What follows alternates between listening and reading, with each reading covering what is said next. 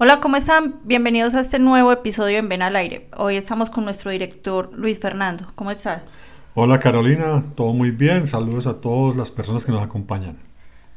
Bueno, hemos hablado sobre planeación de ventas, técnicas de ventas, eh, cómo hacer una DOFA, como todo el aspecto técnico, digámoslo así, del área comercial. Pero es importante que hablemos hoy sobre clima laboral, cómo son las relaciones de la empresa, cómo es el ambiente, ¿cierto? Entonces, pues sucede que, hay empresas, digamos, que tienen cierto ambiente tóxico, digámoslo así, pues porque eh, o hay chismes, o hay, eh, no hay buena relación con el líder, porque entonces no, no sabe, valga la redundancia, liderar, o hay conflictos de, de, que no están bien definidas las funciones, entonces haga usted eso, no, es que a mí no me toca, hágalo usted, o yo porque, ¿cierto? Hay diferentes, pues, digamos, como conflictos que se pueden presentar o que haya en el clima.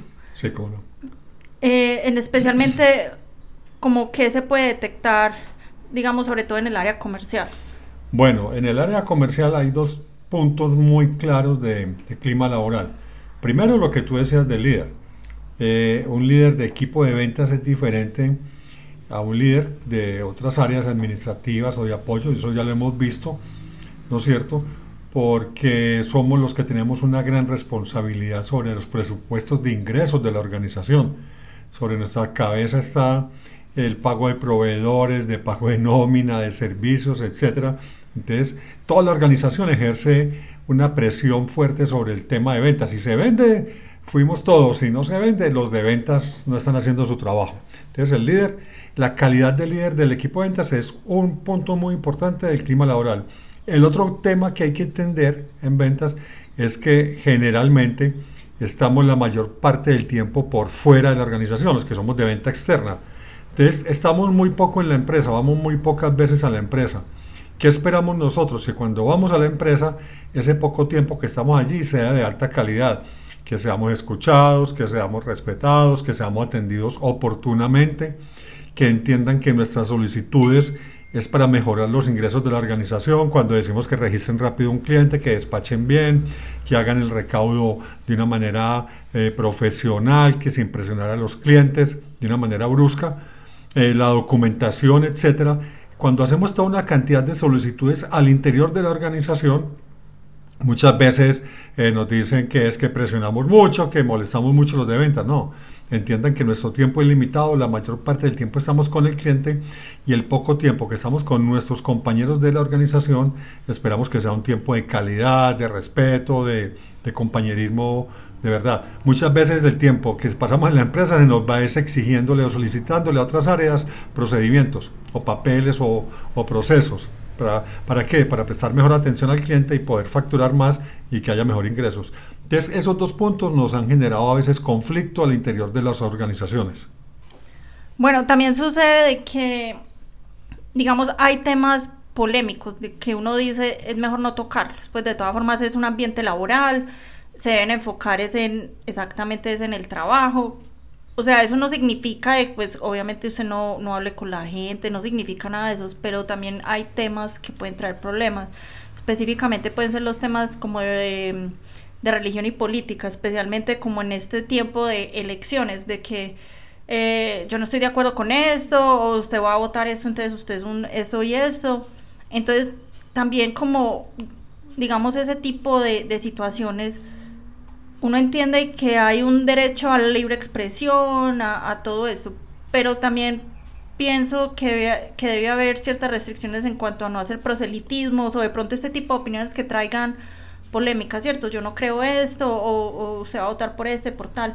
¿Qué pasa en ese momento y el líder cómo lo maneja? A ver, claro, yo creo que temas tan polémicos como la religión y la política, que es donde uno fija posiciones, eh, hay que saber con quién se trabajan. Eso muy abiertamente en una organización genera conflictos y genera conflictos en las familias, ahora digamos en una organización. Entonces son temas que sí se deben tratar muy, muy, muy profesionalmente, organizadamente. Hombre, si hay un foro al interior de la empresa para hablar de política o de religión con un moderador, listo, eso casi nunca se ve. ¿no es cierto? Entonces, uno sí prefiere que esos temas no se traten en este momento al interior de la organización. Son temas que polarizan, porque tú estás en un lado o en el otro, pero nunca en la mitad. Y en política ya vemos cómo está el país así. Entonces, yo sí he visto demasiados conflictos.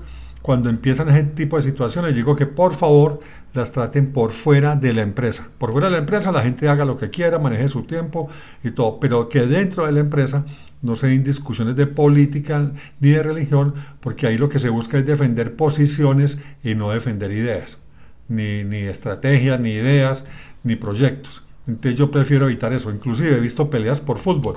A un amigo muy veterano eh, le puso hincha del Deportivo de Independiente Medellín, un equipo de fútbol de la ciudad de Medellín, le puso, lo sacaron una foto con la camiseta del equipo rival. Oh furia la de este hombre. Gritó, insultó a, compañeros que hicieron esa broma, un tipo maduro y todo, y eso es ridículo. Pero son temas que, como te digo, política y religión fijan posiciones, la gente empieza a defender posiciones, no y trata siempre de, convencer al otro a, la mala. Entonces yo prefiero que los temas no se toquen dentro de la organización. Por fuera la gente es responsable de su, de su tiempo, tiene todo el derecho a hablar de eso en otras partes, pero dentro de la empresa, ni en, menos aún en reuniones de trabajo, ni nada de esto. Entonces yo tengo vetado ese tema en la empresa. Bueno, también sobre el, clima laboral, eso también influye es como las políticas de la empresa que tiene en cuanto a, digamos, las funciones, también eh, incluye en cuanto a si, si obviamente es un verdadero líder o un jefe, como lo hemos visto, y las diferencias, ¿cierto? Y que ponen a veces a competir los mismos empleados entre sí o ellos mismos o, entre los mismos y con los chismes sobre todo se genera como se daña mucho el, ambiente con chismes o rumores sí mira lo de la competencia en, en venta siempre va a existir y la fomentamos sanamente. Entonces, por eso en un tablero o por siempre está la tabla de posiciones de los vendedores, el que más vendió, el mayor crecimiento, etcétera, en los concursos de venta.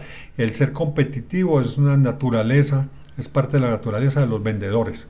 Entonces, hay que fomentar la competencia sana con, con reglas claras e igualdad de condiciones en ese momento. Lo de rumores y chismes sí es una cosa que, que, tratamos de evitar. Entonces le decimos a la gente que no participe de esa cadena, que si le cuentan un rumor o un, o un comentario sobre alguien, por favor detenga eso ahí, que, le, que, que lo frene. Pero muchas veces somos propensos a, a, a, divulgarlos y a fomentarlos. Y, pero el punto de partida es no los escuche.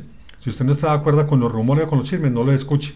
Diga a la persona, no me interesa ese rumor, esos comentarios sobre otros, punto.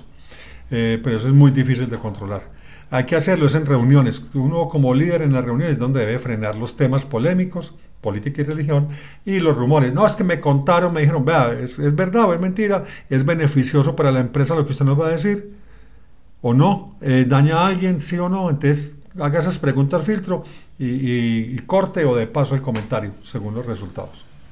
Y por último, eh, pienso que una recomendación sería de cada uno tiene una posición, escuchemos, al otro, será, así yo no estoy de acuerdo, si vale la pena entrar en un conflicto y si vale la pena, ¿cierto? Em, como tratar de, hacerlo, eh, eh, lo que estabas diciendo, ¿será que eso sí es verdad? ¿Ese rumor sí vale la pena? ¿Será que esto que dijeron sí? A veces es difícil, pero en general la invitación es a que eh, tratemos de, en el ambiente laboral, hablar de trabajo, no asuntos personales y y sí, como se dice, no esparcir de pronto problemas. Usted tiene su mejor amiga o su mejor amigo en la organización, sí, hable con él, pero no vuelva públicos, como dices tú, los temas personales, eh, de familia, conflictos, etcétera, porque si tú los haces públicos, le estás dando derecho a los demás que opinen. Pero tú haces público una situación, los demás opinan y te molestan, ¿no? Entonces no lo haga público.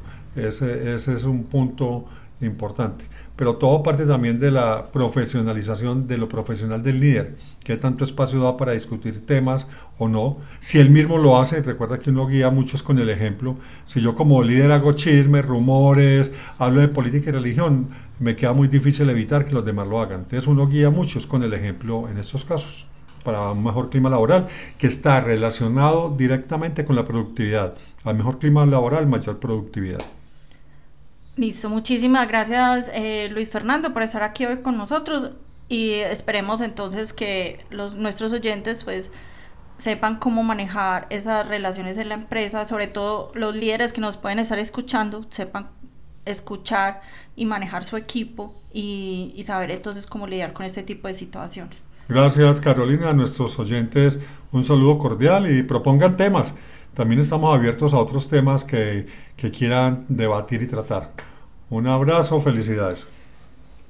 Hasta la próxima. Recuerden que nos pueden escribir a info Hasta pronto.